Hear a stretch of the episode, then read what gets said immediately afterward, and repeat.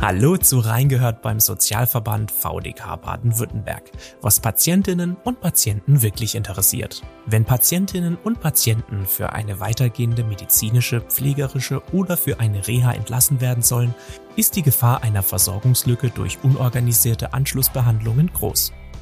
Krankenhäuser in Deutschland sind deshalb nach 39 Absatz 1a des fünften Buches Sozialgesetzbuch dazu verpflichtet, Patientinnen und Patienten durch ein effektives Entlassmanagement zu unterstützen und damit den Übergang in die Anschlussversorgung zu sichern. VDK-Patientenberaterin Greta Schuler stellt uns in dieser Podcast-Folge zwei Beispiele vor und beantwortet die wichtigsten Fragen. Hallo Frau Schuler. Hallo Frau Foto. Frau Schuler, Sie haben uns ein erstes Beispiel zum Entlassmanagement aus dem stationären Klinikaufenthalt mitgebracht. Von welcher Situation gehen wir hierbei aus? Wir gehen hierbei von einem alleinlebenden Mann aus, der ist so Anfang 80, der kommt wegen einer Herz-OP ins Krankenhaus und hat mit dem Hausarzt gesprochen und geht nach diesem Gespräch davon aus, dass er vom Krankenhaus direkt in die stationäre Reha geht und dann hat er auch schon ein Reha-Klinikum gefunden und hat dort auch schon einen festen Reha-Termin. Jetzt war es im Krankenhaus besser als erwartet. Die Genesung verlief besser, schneller als geplant und der Mann soll entlassen werden. Allerdings lebt der ältere Herr alleine im zweiten Stock ohne Aufzug und wäre dort drei Tage vor dem zuvor geplanten Reha-Start möglicherweise gar nicht gut versorgt, weil er noch viel zu schwach ist, um selber einkaufen zu gehen. Er kommt die Treppen eigentlich auch noch nicht hoch ohne Luftnot und er muss viele Pausen machen. Auch weiß er nicht, wie weit er noch Medikamente einnehmen muss, ob er die Medikamente selber in der Apotheke holen muss. Lauter solche Fragen stellen sich für den Herrn. Und welche Verpflichtung hat nun das Entlassmanagement des Krankenhauses? Es sind ja jetzt alltägliche Dinge für die Zeit zu Hause zu klären, wie Einkaufen, Haushalt und womöglich weitere medizinische Versorgung. Darf das Krankenhaus ihn in dieser Situation einfach allein entlassen oder muss es diese Dinge organisieren? Das Krankenhaus kann diesen Herrn entlassen, aber nur, wenn die häusliche Versorgung sichergestellt ist. Dieses Entlassmanagement hat also die Aufgabe zu organisieren, dass es eine angemessene Anschlussversorgung gibt. Eine Möglichkeit für dieses Zuhause wäre zum Beispiel eine Haushaltshilfe für den Herrn. Ich nenne Ihnen jetzt einfach dem besseren Verständnis wegen nur die Paragraphen und zitiere nicht den ganzen Gesetzestext. Den kann man dann gerne im Netz nachlesen. Alle Gesetze kann man finden im Internet unter Gesetze im Internet. Sie finden den Hinweis auch in den Show Notes. Der Herr hat einen Anspruch auf eine Haushaltshilfe. Der Paragraph wäre der 38er Absatz 1 Sozialgesetzbuch 5. Er hat auch einen Anspruch auf häusliche Krankenpflege. Das ist der Paragraph 37 selbes Sozialgesetzbuch. Könnte denn im Rahmen des Entlassmanagements auch entschieden werden, ihn zur Überbrückung die drei Tage einfach im Krankenhaus zu behalten? Da hat sich im letzten Jahr im Zuge der Pflegereform 2021 deutlich was geändert. Und zwar ist es jetzt so, dass nach einer Operation weiß man ja, sind Patientinnen und Patienten häufig auf vorübergehend auf eine Pflege angewiesen. Und wenn diese Pflege nach der Entlassung nicht sichergestellt werden kann, gibt es die Möglichkeit einer sogenannten Übergangspflege im Krankenhaus. Diese Übergangspflege ist eine neue Leistung der gesetzlichen Krankenkassen, die im Zuge der Pflegereform 2021 beschlossen wurde. Paragraph 39 Sozialgesetzbuch 5, da haben Patientinnen und Patienten jetzt Anspruch auf die sogenannte Übergangspflege, wenn im Anschluss an eine Klinikbehandlung erforderliche Leistungen nicht oder nur unter erheblichem Aufwand erbracht werden können. Heißt also, wenn daheim die notwendige Versorgung nicht durch Angehörige, durch eine Haushaltshilfe, durch häusliche Krankenpflege bis zum Antritt der Reha sichergestellt werden kann, dann kommt auch die Überbrückung im Krankenhaus durch die Übergangspflege in Frage. Ein Anspruch auf so eine Übergangspflege im Krankenhaus haben Sie für längstens zehn Tage, aber nicht im Jahr, sondern pro Krankenhausbehandlung. Und könnte der Herr in unserem Beispiel die Hilfe des Krankenhauses auch einfach ablehnen? Das kann er machen, ja. Die Teilnahme am Entlassmanagement in der Klinik ist freiwillig. Voraussetzung für die Durchführung von so einem Entlassmanagement ist die vom Patienten oder von seiner gesetzlichen Betreuung unterschriebene Einwilligungserklärung zur Teilnahme am Entlassmanagement. Die kriegt man in der Klinik zu Beginn von einem Aufenthalt vorgelegt. Die Einwilligung können die Versicherten oder die gesetzliche Vertretung jederzeit ganz oder teilweise schriftlich widerrufen. Sie kriegen im Vorfeld der Unterschrift eine Aufklärung durch das Krankenhaus und ein Infoblatt ausgehändigt. Wenn die Betroffenen nicht mehr selber entscheiden können, wie zum Beispiel, wenn sie eine schwere Demenz haben, dann entscheidet die gesetzliche Betreuungskraft. Es gibt durchaus Menschen, die sich gegen das Entlassmanagement wehren, die sagen, das möchte ich nicht haben, weil ihnen die Weitergabe ihrer Daten nicht recht ist. Es müssen sehr sensible Daten und sehr persönliche Angaben ausgetauscht werden, damit eine möglichst reibungslose Entlassung und Weiterversorgung möglich ist. Und das ist Leuten durchaus auch nicht recht. Erfolgt die Planung der Anschlussversorgung in jedem Krankenhaus denn dann gleich oder macht das jeder anders? Und wer kümmert sich im Krankenhaus in der Regel darum? Jede Klinik macht es anders. Auf den Internetseiten von den Kliniken finden Patientinnen und Patienten in der Regel den Hinweis, wo die Ansprechpartner fürs Entlassmanagement, also quasi die Organisation der Anschlussversorgung zu finden ist.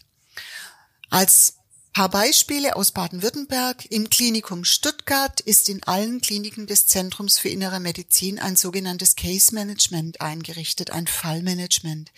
Die Funktion wird ausgeführt von qualifizierten Pflegekräften diese Case Manager und Managerinnen bilden die Schnittstelle zwischen dem ärztlichen Dienst, dem Pflegedienst und der Verwaltung der Klinik und sind Ansprechpartner für Fragen und Anliegen der Patientinnen und ihren Angehörigen. Bei Bedarf, wie zum Beispiel für eine Anschlussheilbehandlung, wird dann mit dem Kliniksozialdienst zusammengearbeitet.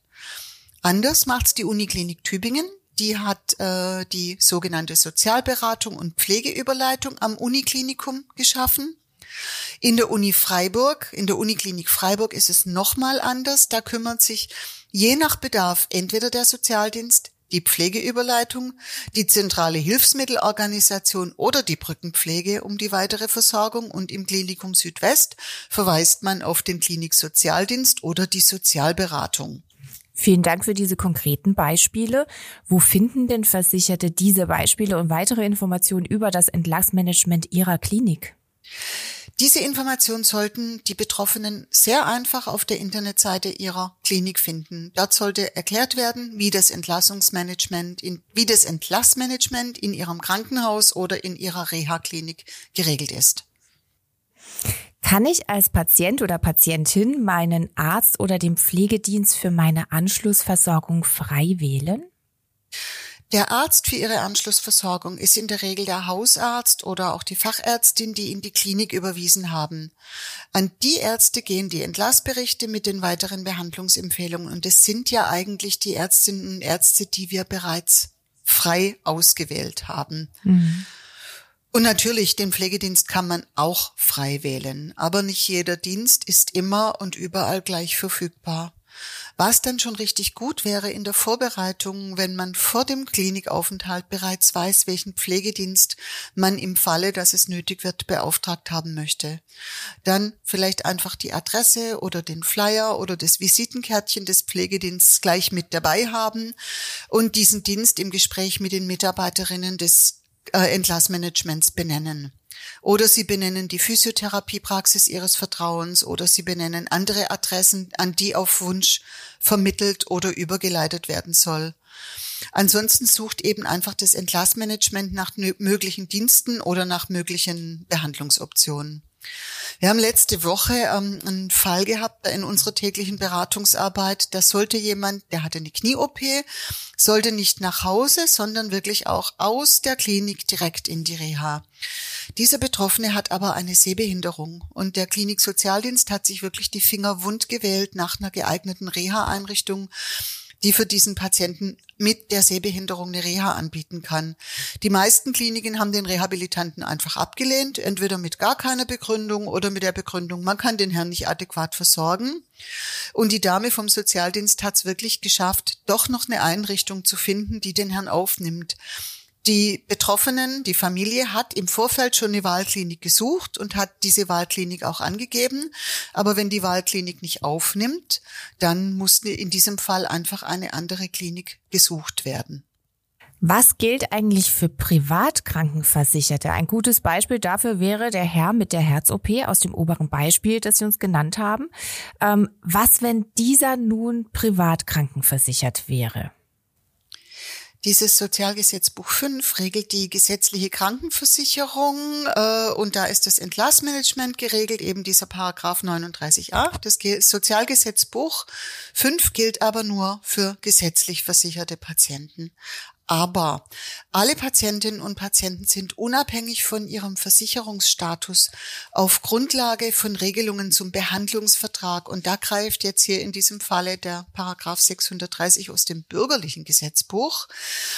Also alle Versicherten sind äh, über die nach der Behandlung zu ergreifenden Maßnahmen zu informieren.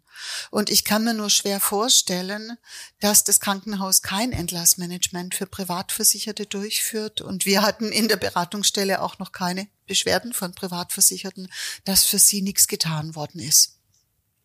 Wie läuft denn die Anschlussversorgung bei ambulanten Operationen ab? Auch da habe ich Ihnen ein Beispiel mitgebracht.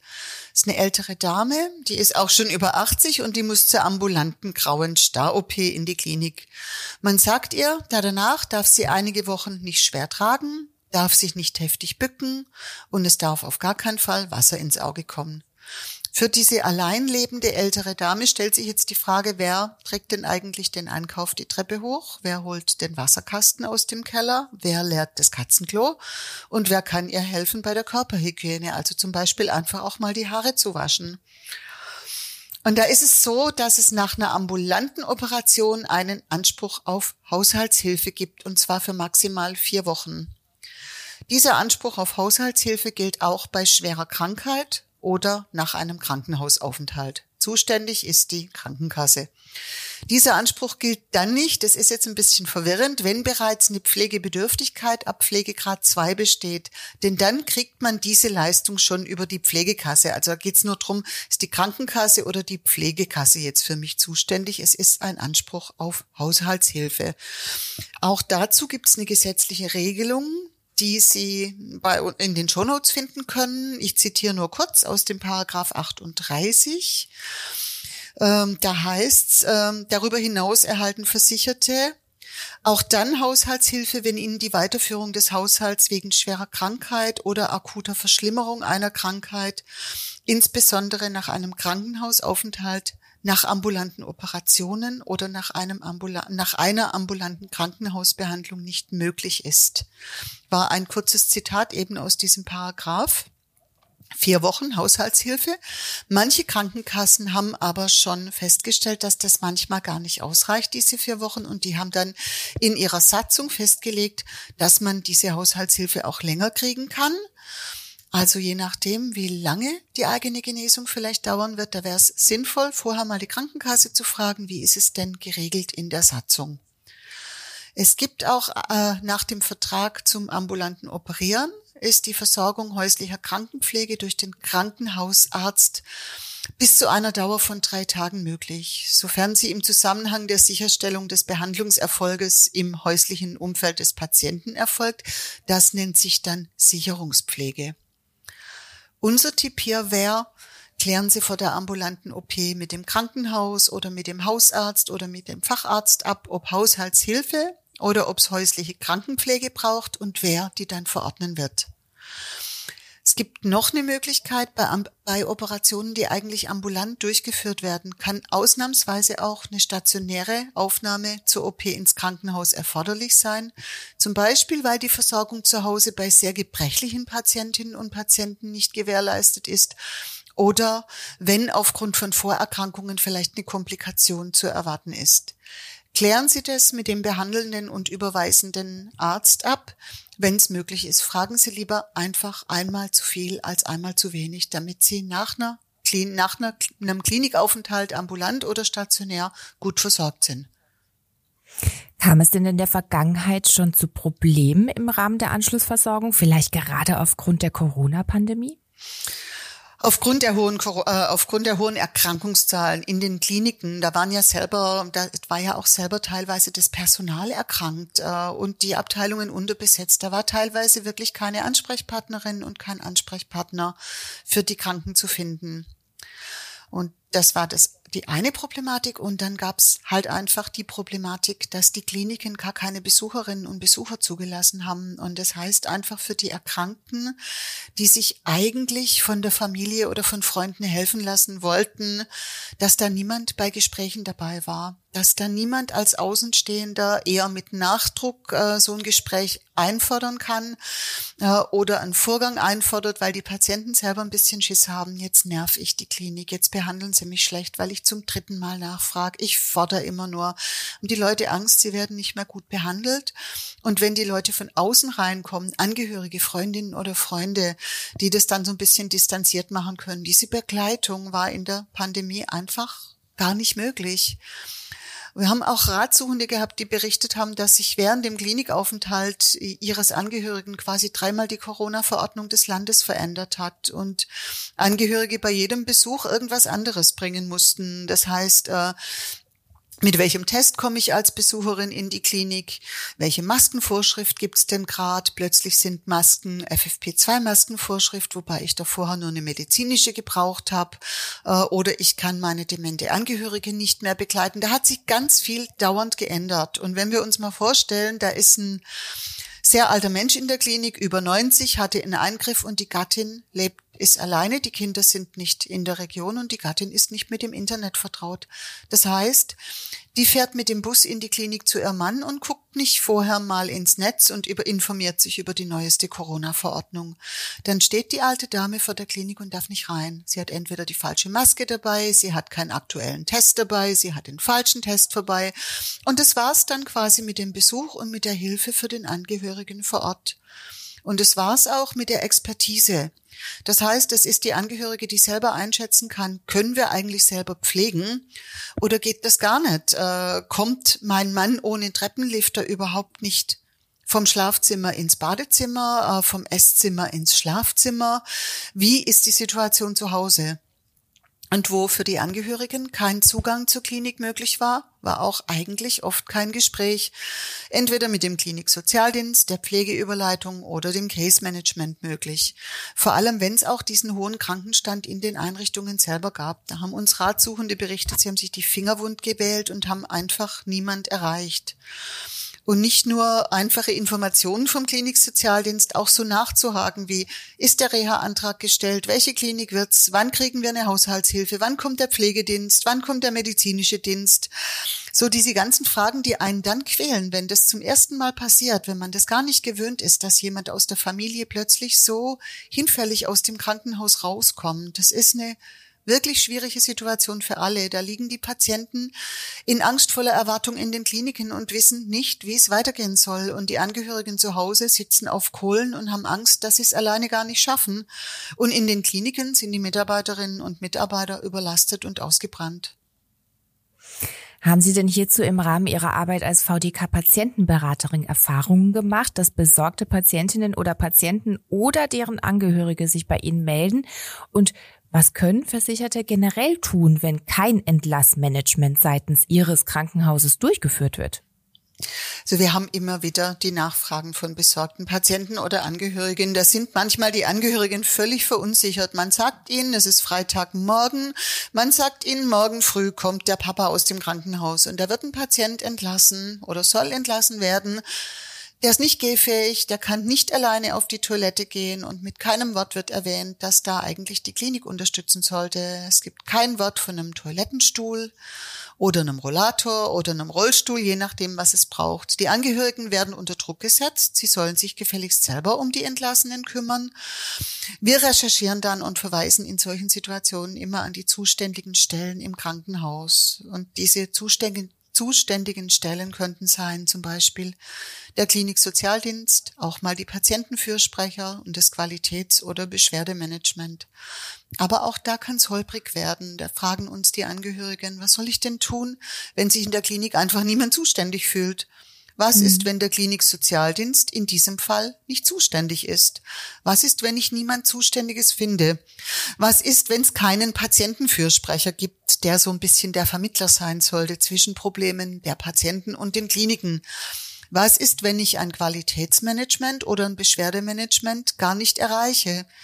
Was ist, wenn ich dann auch mal meine Krankenkasse kontaktiere und die auch auf Stur schaltet und mir auch nicht weiterhilft? Dann wären so wirklich die nächsten Anlaufstellen ähm, die Anfrage oder die Beschwerde an die sogenannten Träger der Kliniken. Wenn der Träger der Klinik der Landkreis ist, dann geht meine Beschwerde an den Landrat. Wenn der Träger der Klinik die Stadt ist, geht meine Beschwerde an den Bürgermeister. Kirchliche Träger haben in der Regel einen Vorstand, die auch im Impressum benannt werden sollten, und eine Diözese hat letztendlich das Sozialministerium als Aufsichtsbehörde. Das wären dann so quasi die nächsten Schritte. Am Tag ihrer Entlassung bekommen ja Patientinnen und Patienten den sogenannten Entlassbrief mit. Was sollte hier genau drinstehen und auf was sollten sie unbedingt achten und wie geht es dann danach weiter? Der Entlassbrief enthält eigentlich alle wichtigen Informationen zu Dokumenten, äh, alle Dokumente wie zum Beispiel Diagnose, Befunde, Informationen zu vorangegangenen Untersuchungen und Therapien im Krankenhaus, Hinweise zur anschließenden Behandlung, Hinweise zur Einnahme von Medikamenten. Der Bericht ist gedacht für die weiterbehandelten Ärztinnen und Ärzte. Mit diesen weiterbehandelnden Ärzten, also Hausarzt oder Facharzt, kann dann nach der Entlassung besprochen werden, welche weiteren Hilfen oder welche weiteren Hilfsmittel braucht's denn eigentlich nach dem Klinikaufenthalt. Es wird die weitergehende Behandlung besprochen, es werden Medikamente verordnet, es wird vielleicht auch einfach Physiotherapie verordnet. Im Idealfall gibt es ja Angehörige, die das betroffene Familienmitglied unterstützen können. Welche Hilfen haben sich hier bewährt? Was können Sie da konkret tun? Toll ist es, wie wenn wir, wie, wie wir vorhin schon besprochen haben, wenn die Angehörige im Klinikum sich mit zum Gespräch mit dem Kliniksozialdienst oder zur Pflegeüberleitung oder Case Management, je nachdem, wie es in der Klinik gehandhabt wird, wenn die sich bei diesem Gespräch mit einfinden können. Es ist einfach immer so, vier Ohren hören mehr als zwei bei Verständigungsproblemen wie auch unterschiedlicher Muttersprache oder sowas oder wenn es Einschränkungen gibt wie eine Schwerhörigkeit, dann sind Familienangehörige oder Freundinnen und Freunde oder auch Nachbarinnen, wenn sie bereit sind, sehr, sehr hilfreich. Angehörige können auch zur Vorbereitung auf das Gespräch mit dem Entlassmanagement zusammen mit dem Betroffenen Patienten Fragen sammeln. Wie zum Beispiel, nehmen wir mal an, ich habe eine Hüft-OP gehabt, dann sind ja so Fragen, wann werde ich nach meiner OP wieder wirklich laufen können? Wer kümmert sich so lange um mich, wenn ich allein lebe? Wer kümmert sich um mein Haustier? Wer hilft mir beim Einkaufen, beim Kochen, beim Saubermachen? Wer hilft mir bei der eigenen Körperhygiene? Wie komme ich eigentlich zur Physiotherapie? Und wer besorgt mir meine Medikamente? Oder Wer kümmert sich eigentlich, wenn ich im Klinikum bin, wenn ich krank bin, um meine pflegebedürftige Mutter, um die ich mich normalerweise kümmere? Angehörige wissen oft einfach gut Bescheid und kennen die Lebenssituation der betroffenen Patientinnen und Patienten und können so auch für das Entlassmanagement ganz wichtige Hinweise geben. Wenn man wieder zu Hause ist aus dem Klinikum, dann können die Angehörigen unterstützen, indem sie sich einfach bei den zuständigen Beratungsstellen oder Anlaufstellen mit ihren Fragen melden. Zu Fragen rund ums Thema Pflege kann in Baden-Württemberg der regionale Pflegestützpunkt kontaktiert werden. Bei älteren Menschen gibt's in der Regel sowas wie den Bürgerservice Leben im Alter. Der heißt in Stuttgart so, der heißt regional oft anders. Aber das sind so die Services für ältere Mitbürgerinnen und Mitbürger. Bei psychischen Erkrankungen gibt's die sogenannten IBB-Stellen, die weiterhelfen. Das sind die sogenannten Informations-, Beratungs- und Beschwerdestellen Psychiatrie. Es gibt auch die EUTB-Stellen, die machen ergänzende unabhängige Teilhabeberatung oder sie fragen einfach auch mal bei ihrer Krankenkasse nach. Vielleicht hat die ein Serviceangebot. Einfach fragen und Sie, ich würde Sie bitten, rufen Sie doch uns an, VDK-Patienten und Wohnberatung. Vielleicht können wir hilfreich sein, indem wir Ihnen unterstützende Angebote vor Ort recherchieren und dann auch benennen können. Vielen Dank, Greta Schuler, für die ausführlichen Informationen rund um das Thema Entlassmanagement und vielen Dank auch an Sie fürs Zuhören. Weitere Informationen zum Thema und Kontaktmöglichkeiten zur VDK Patientenberatung gibt es in den Show Notes dieser Episode. Bis zum nächsten Mal und bleiben Sie gesund. Tschüss. Tschüss. Das war reingehört beim Sozialverband VDK Baden-Württemberg, was Patientinnen und Patienten wirklich interessiert. Falls Sie Feedback oder Anregungen zu diesem Podcast haben, dann schreiben Sie uns einfach eine E-Mail an feedback@vdk.de. Mehr Informationen zum Sozialverband VDK Baden-Württemberg und unserem heutigen Thema gibt es in den Show Notes dieser Episode. Wenn Ihnen der Podcast gefällt, dann abonnieren Sie ihn gerne kostenlos. Natürlich freuen wir uns auch auf eine positive Bewertung von Ihnen. Und damit Tschüss, bis zur nächsten Folge.